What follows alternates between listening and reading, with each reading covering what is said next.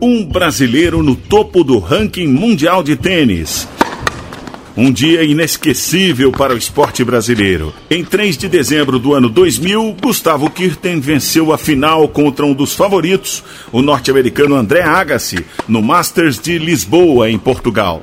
Aquela vitória fez de Guga o primeiro sul-americano a terminar uma temporada como número um do mundo. Naquele ano, o brasileiro pegou um grupo que, além de Agassi, tinha o sueco Magnus Norman e o russo Yevnev Kafelnikov. Guga estreou na competição em uma partida contra Agassi. O brasileiro sentiu dores, pediu atendimento médico, voltou para a quadra, mas o norte-americano venceu o jogo. Se a condição física deixou alguma dúvida no ar, a vitória no duelo contra Magnus Norman desfez essa impressão.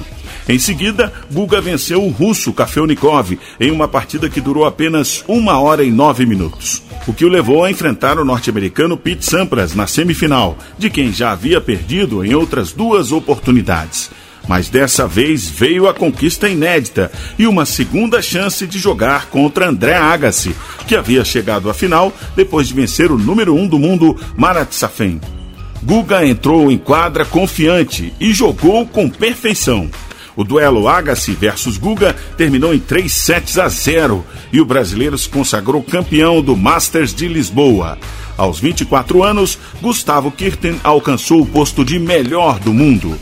Até virar o número um no ranking da Associação dos Tenistas Profissionais, o atleta, nascido em Florianópolis, Santa Catarina, percorreu um longo caminho com dedicação, apoio da família e muito bom humor.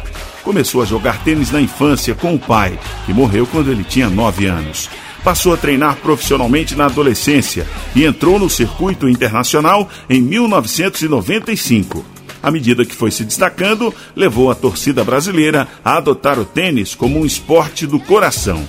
E desde então vem influenciando dezenas de atletas.